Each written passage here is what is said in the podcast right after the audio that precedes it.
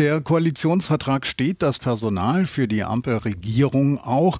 Ab morgen kann es dann mit dem Regieren losgehen, wenn Olaf Scholz vom Parlament zum Bundeskanzler gemacht wird.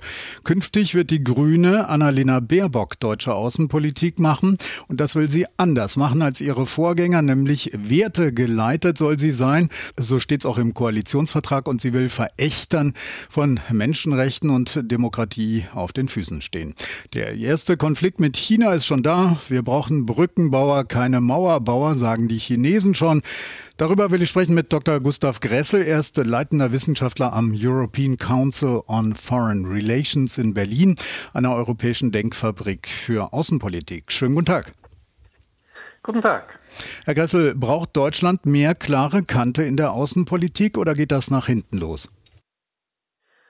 Ähm, ja, also aus meiner Sicht ähm, auf jeden Fall. Ähm, auch aus Sicht vieler europäischer Partner auf jeden Fall. Deutschland war hier, was den Umgang mit China, was den Umgang mit Russland, beziehungsweise was den Umgang auch mit den mit den quasi-autoritären in den eigenen Reihen, also etwa Viktor Orban in Ungarn oder, oder Kaczynski in Polen angeht, ja sehr verhalten und zurückhaltend. Äh, und zwar verhalten und zurückgehalten in einem, in einem Ausmaß, wie es eigentlich äh, sozusagen für die deutsche Position und ihrer Gewichtigkeit in Europa, vor allen Dingen nach dem Brexit und dem Ausscheiden Großbritanniens, äh, unüblich ist oder beziehungsweise un unerwartet war. Man hatte sich da eigentlich von Deutschland zu einem gewissen Teil erhofft, dass die britische Rolle zumindest zu einem gewissen Teil ein bisschen äh, ausgefüllt wird und dass man hier auch etwas mutiger ist, als sich nur auf die Exportnation zu berufen und zu also sagen, also Leadership, Führung. schadet den Autos. Also ja, Führung, genau. ja. Äh, hat Baerbock äh, denn das Format äh, zu Führung, auch das Format mit, sagen wir, Machthabern wie Putin umzugehen, wo man ja eher annimmt, die verspeist er zum Frühstück? Ah, das würde ich, äh, würde ich auch nicht so sagen. Also äh, sie umgibt sich an und für sich mit guten Leuten. Viele aus der Grünen Partei äh, kennen die Region sehr gut, äh, kommen zum Teil auch die Grünen, sind ja so ein bisschen die Migrantenpartei, kommen aus dem postsowjetischen Raum oder aus dem Westbalkan, sind da mit viel mehr Wassern gewaschen als so mancher, ähm, ich sage es mal so, Einheimische, der äh, dann oft auf Treu und Glauben äh, pocht, beziehungsweise äh, gewissen Leuten Dinge einfach mal so von der Lippe abnimmt, was ja bei, bei vielen, äh, vielen Leuten in, in diesen Regionen ja nicht gemacht werden sollte. Also ich bin da eher zuversichtlich, was natürlich ähm, sozusagen zu Putin angeht, ist es natürlich äh, zu einem guten Teil die Russlandpolitik Kanzlersache und wird äh, durch äh, Olaf Scholz zu managen sein. Und es wird auch wird sich auch dann die Frage stellen, wie sozusagen das Auswärtige Amt oder das Kanzleramt dann auch die Arbeitsteilung in den einzelnen Bereichen machen und ob sie da auf den grünen Zweig kommen. Aber das ist sozusagen noch, noch, noch mal eine separate Debatte. Wie groß ist denn die Gefahr, dass es da sozusagen Störfeuer aus den eigenen Reihen gibt, also Friendly Fire?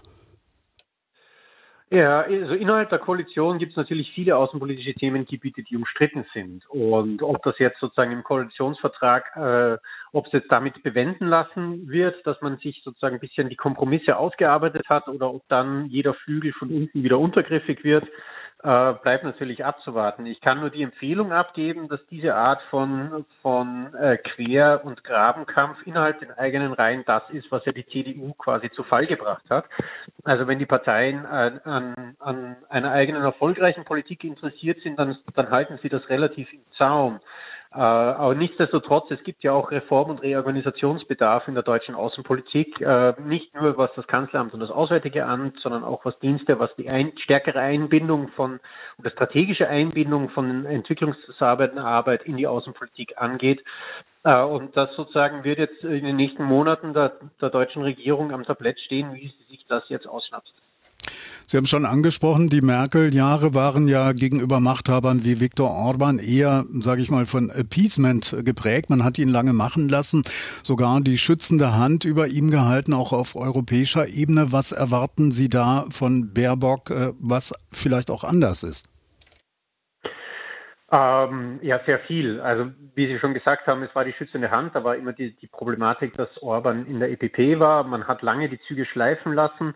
Äh, gerade Ungarn ist ja hochgradig abhängig von äh, Zuwendungen der Europäischen Union, sei es Strukturfonds, seien sie anderweitig. Und alle finanzpolitischen Fragen sind ja nicht, ähm, sind ja Mehrheitsentscheidungsgebiete. Das heißt, man kann mit einer Mehrheit doch Druck äh, auferlegen auf einzelne Staaten. Auch wenn man jetzt zum Beispiel Artikel 7 gegen Ungarn nicht durchdringt, kann man über diese Schiene natürlich gehörigen Druck ausüben. Ähm, äh, gerade was die Integrität von Wahlen angeht, die Gewaltenteilung, die Pressefreiheit, all das, wo äh, Orban ja immer frecher wurde, die europäischen Standards ähm, sehr offen auch zu verletzen.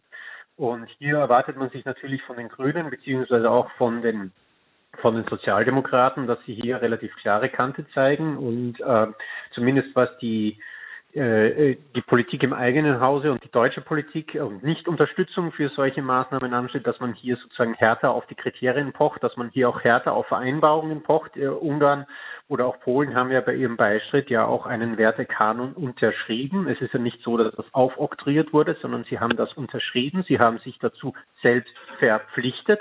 Und in den Augen der eigenen Bevölkerung, sowohl in Ungarn als in Polen, ist diese Selbstverpflichtung ja auch noch eine Messlatte. Es gibt ja hohe Zustimmungswerte zur EU.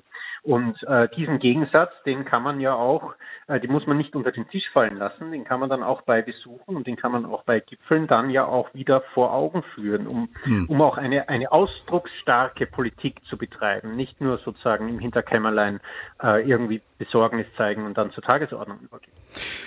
Ganz kurz noch zum Schluss. Äh, international, so scheint es, hat sich der Wind auch gedreht. Äh, die Amerikaner fahren einen härteren Kurs gegenüber China, auch gegenüber Russland.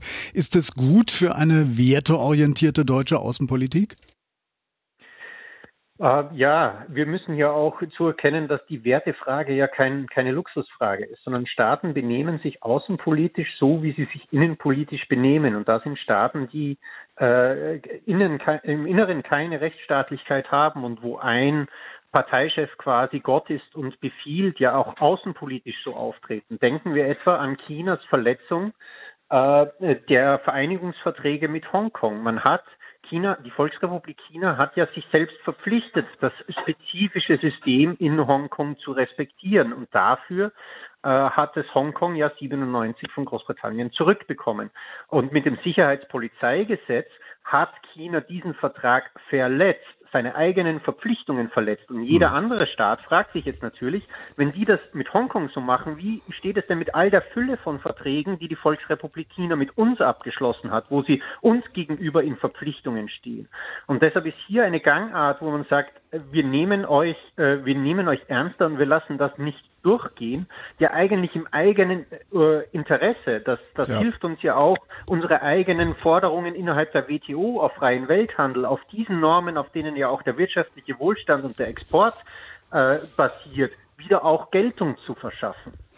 Haben Sie vielen Dank. Äh, Dr. Gustav Gressel war das vom European Council on Foreign Relations in Berlin, einer europäischen Denkfabrik für Außenpolitik. Sie haben es gehört, viel zu tun für die künftige deutsche Außenministerin. Inforadio. Wir lieben das Warum.